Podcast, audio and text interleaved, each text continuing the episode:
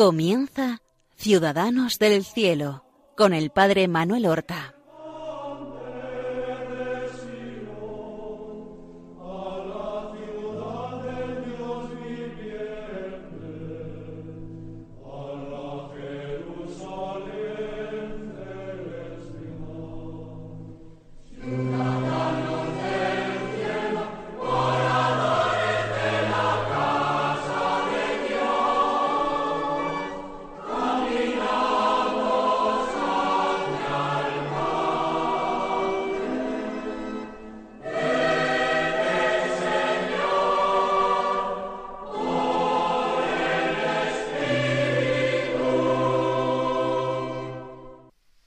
Buenos días, queridos hermanos. Vamos a comenzar una nueva emisión de nuestro programa Ciudadanos del Cielo, dedicado a glosar la vida y las virtudes de nuestros hermanos los santos. Es un abanico extraordinariamente amplio el de las distintas situaciones en que nuestros hermanos que nos han precedido con el signo de la fe han llegado al descanso en Dios, convirtiéndose en modelo de todas las virtudes. Hombres y mujeres, ancianos y niños, personas que han vivido en el siglo primero o han vivido hasta el siglo XX, incluso han muerto en el siglo XXI. El último que nosotros hemos traído aquí a nuestro programa era un santo papa del siglo XX, San Juan XXIII. Desde la cúspide de la Iglesia, un sumo pontífice, vamos a ir a un santo religioso, pero que no fue nunca sacerdote. Un santo español del siglo XVI, aunque vivió también parte del siglo XVII. Un santo hermano, para distinguirlo de los padres como se designa habitualmente a los sacerdotes. Hermanos son los religiosos no sacerdotes.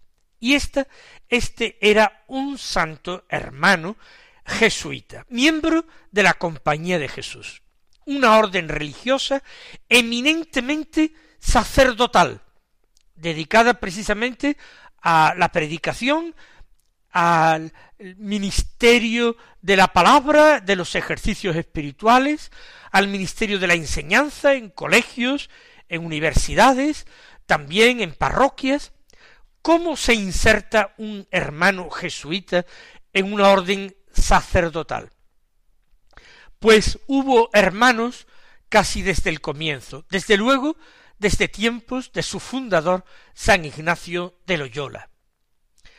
Los hermanos son designados en la compañía de Jesús como coadjutores, coadjutores temporales. ¿Qué significa coadjutor? Significa ayudante, colaborador. Aunque no sean sacerdotes, son estrechos colaboradores y ayudantes de los jesuitas que son sacerdotes.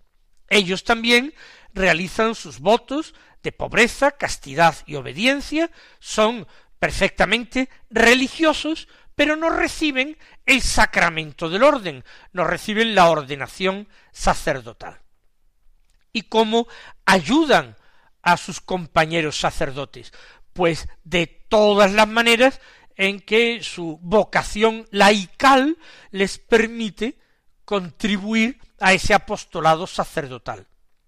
Desde la realización de tareas eh, materiales, de, trabajos manuales en las casas, desempeñando todo tipo de oficios, hasta su colaboración en el campo de la educación, como maestros, o eh, colaborando en la catequesis, o en todo tipo de actividades de apostolado que no requieran el sacerdocio en cuántas iglesias de jesuitas hay o ha habido hermanos coadjutores, por ejemplo, en la sacristía, que entregaban su vida a Dios sirviendo en la iglesia, en el templo, manteniéndolo en una envidiable limpieza, eh, adorno y cultivando esa relación y amistad con Jesús escondido en el sagrario de una forma admirable.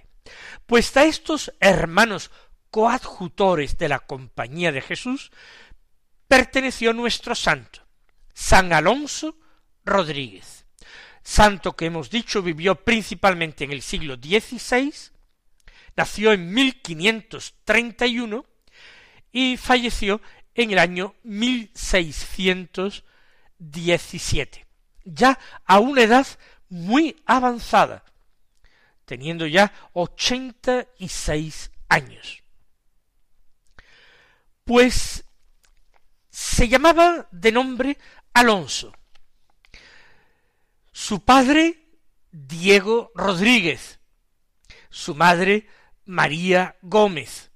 Por tanto, su nombre completo, al menos hoy, sería Alonso Rodríguez Gómez. A la historia ha pasado como San Alonso Rodríguez. Nació en la bellísima, extraordinaria ciudad de Segovia, en Castilla. Un día de Santiago Apóstol, 25 de julio del año 1531. La compañía de Jesús no existía todavía cuando nació él. Su fundador, San Ignacio de Loyola, estaba estudiando en París, en la Universidad de la Sorbona, en aquel tiempo, y reunía a los que serían sus primeros compañeros en la fundación de la Compañía de Jesús. Esos primeros compañeros que nosotros conocemos como Francisco Javier, Nicolás de Bobadilla, Diego Laínez, Salmerón, Pedro Fabro, eh, Simón Rodríguez, etc. Él junta a sus compañeros y es ignorante del nacimiento de aquel niño en la lejana ciudad de Segovia. Los padres, Diego y María, eran comerciantes de lana y de paños. Segovia era una ciudad que tenía una importancia económica mayor que hoy. Hoy tiene una importancia sobre todo turística, por su belleza extraordinaria. Pero en aquel tiempo era también una ciudad con importancia económica grande, más grande su importancia económica que la que en la época tenía Madrid. Pues de la infancia de este niño, Alonso, eh, sabemos muy poco, apenas. Tuvo un hermano varón por lo menos y varias hermanas. Y cuando tenía diez años, es decir, en el año 1541, pasaron dos jesuitas por Segovia. La Compañía de Jesús se había fundado en 1540. Pues en 1541 pasaron dos jesuitas por Segovia y se alojaron en una casa que era propiedad del padre de Alonso, de don Diego Rodríguez. Tuvieron un contacto durante algunos días con la familia. Y el niño de diez años, que era Alonso, se impresionó con las palabras, el talante, el porte de estos dos sacerdotes jesuitas. Él dirá más adelante, ya de adulto jesuita, que no recordaba el nombre de estos padres. Para un niño ese nombre era lo menos importante. Pero hoy sabemos que con toda certeza uno de los dos era Pedro Fabro, que fue el primer sacerdote de la Compañía de Jesús. Se unió a San Ignacio de Loyola siendo sacerdote.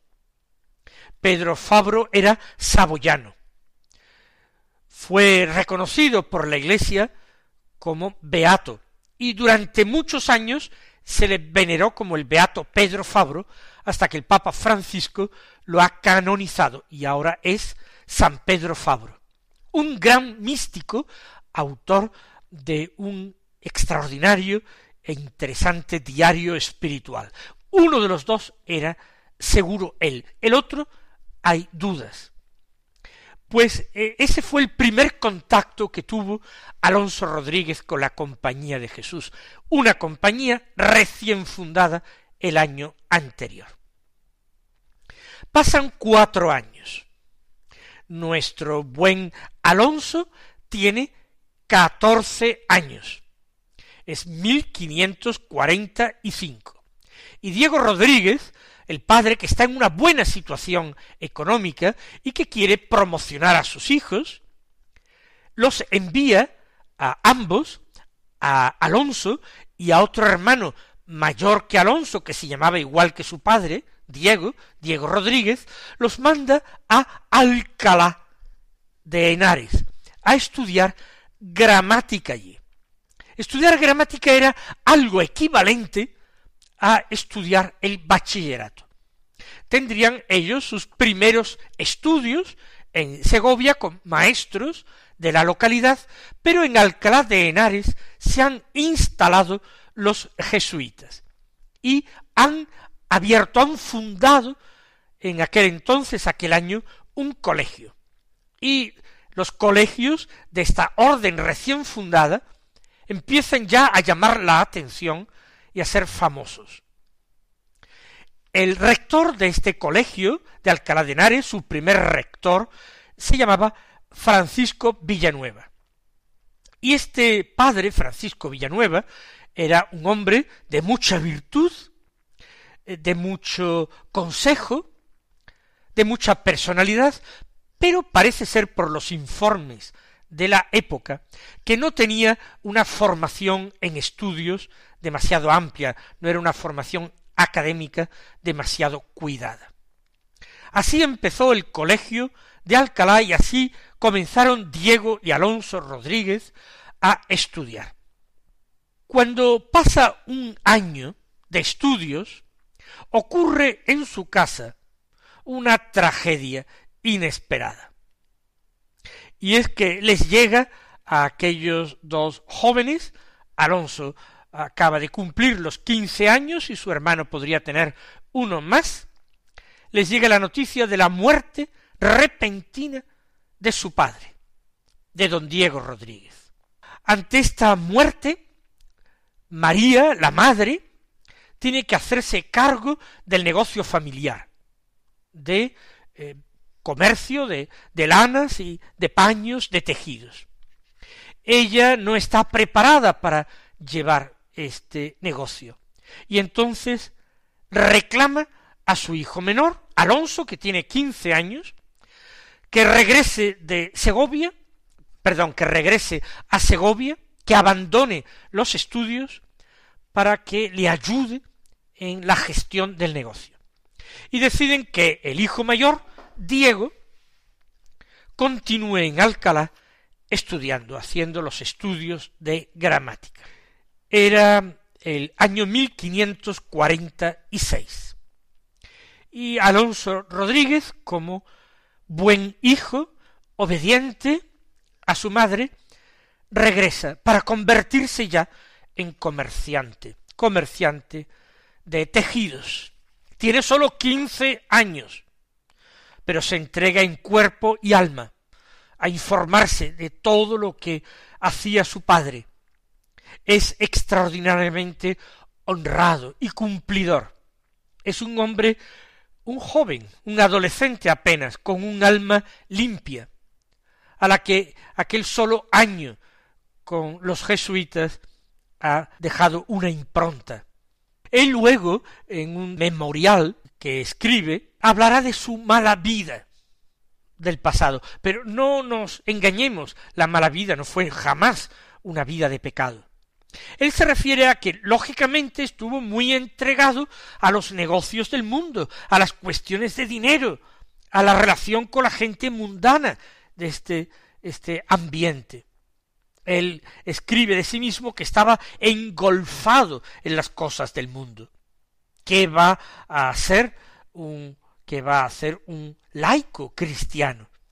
Sino ocuparse de de, su negocio, de su trabajo, del sustento de la familia, de las hermanas pequeñas de su madre. Y así pasan los años. Y en el año 1557, cuando él tiene 26 años, se casa. Su mujer se llamaba igual que su madre, María, María Juárez. El matrimonio fue feliz los años que duró, y tuvieron una niña mayor y un niño pequeño, la parejita. Los negocios ya no marchan del todo bien, van peor a pesar de que su gestión es ejemplar. Sin embargo, años más tarde, él cumple treinta años y cuando tiene treinta años, con una diferencia de meses, muere en primer lugar su hija, la niña, y meses después su mujer. De un solo golpe y muy poco tiempo ha tenido que asimilar la pérdida de su esposa y de su hija querida. Alonso se queda como padre viudo de un niño pequeño, un niño que tiene sólo tres años de edad. ¿Qué va a hacer él solo con un niño de tres años? Decide volver a vivir con su madre, con su madre viuda, para que su madre, la abuela de aquel niño, le ayude en la educación y en la crianza de aquel niño. Así lo hace, así se pone en práctica, vuelve a vivir en la casa familiar con su niño.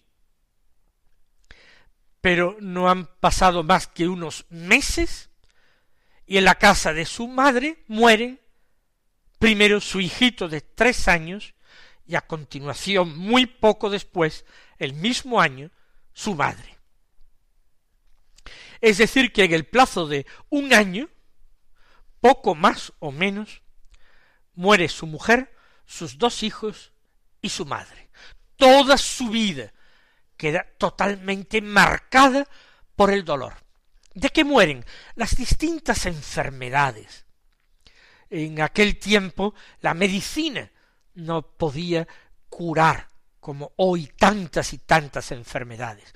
Una simple infección llevaba a la tumba a muchas personas que hoy apenas tendrían unas pequeñas molestias. También a veces los equivocados tratamientos médicos, insuficientes y a veces contraproducentes, aceleraban la muerte. Alonso tiene treinta y un años y se ha quedado solo. Muchos años más tarde, cuando él es jesuita, sus superiores le piden que escriba su vida, que escriba la historia de su vida.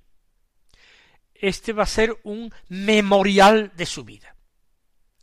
Y en ese memorial, hablando de aquellos años, de una manera muy sobria, escribe, pues lo primero que le aconteció, siendo de treinta y uno o treinta y dos años, poco más o menos, fue que estando engolfado en las cosas del mundo, es decir, distraído, muy distraído, absorbido por las cosas del mundo, así lo dice él, le tocó Dios con algunos trabajos. Los trabajos se refiere a los sufrimientos, a estos sufrimientos desgarradores. Él dice sólo que fue Dios quien le tocó con algunos trabajos, despertándole con ellos al gran conocimiento de su mala vida, despertándole también al menosprecio del mundo, estando él descuidado y olvidado de Dios y de su salvación, acompañando a este su propio conocimiento, el conocimiento de Dios. Es él quien escribe, aunque hable en tercera persona. Y desde luego, no nos imaginemos que mala vida fue una vida pecadora. Descuidado y olvidado de Dios, en absoluto. Lo que ocurre es que tuvo que ocuparse de su madre viuda, luego de su esposa, luego de sus hijos. Él tuvo que vivir en el mundo como seglar, como laico, pero siempre fue un hombre religioso, pero se trata con esa dureza al cabo de los años, cuando él se encuentra ya en la cúspide de una vida mística y de entrega a Dios. Todo le parece pecado en su vida anterior. Y cree que Dios tuvo misericordia de él, tocándolo con esos trabajos, horribles sufrimientos, y también dándole propio conocimiento y conocimiento de Dios. Conocimiento de Dios, conocimiento de sí mismo. Y dice, con los cuales escribe, con los cuales dos conocimientos ponderados vino a despertarle Dios a un grandísimo dolor y pesar de haber ofendido a su Dios, gastando con gran sentimiento noches y días en gran abundancia de lágrimas, de pesar y de dolor, de haber ofendido a su Dios. ¿De qué manera los santos lloraron sus pecados, a veces pequeñísimos pecados, culpas veniales, imperfecciones.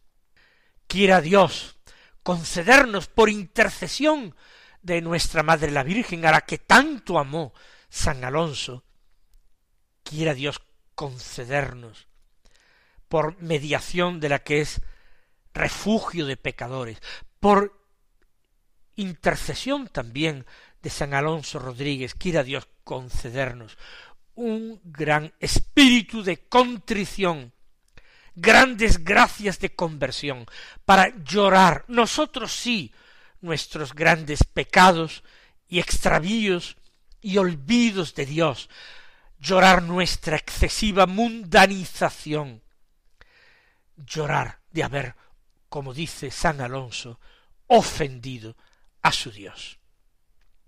Alonso se prepara a emprender una nueva vida. Él se entrega a una vida de devoción intensa. Él profundiza en el conocimiento de Dios que le ha sido dado como gracia y en el conocimiento de sí mismo. Y de ahí surge, como hemos dicho, la contrición, el arrepentimiento sincero de su pobre vida pasada y al mismo tiempo una actitud de adoración profunda, de extremada reverencia a Dios, de devoción filial y tiernísima a la Santísima Virgen María, que ahora siente más que nunca como su verdadera madre, como la mujer de su vida, como el centro de su vida. El próximo día continuaremos con esta historia pequeña de un hombre pequeño y humilde, pero agradabilísimo a Dios, y que puede ser modelo de nuestra propia vida. Hasta entonces recibid la bendición del Señor.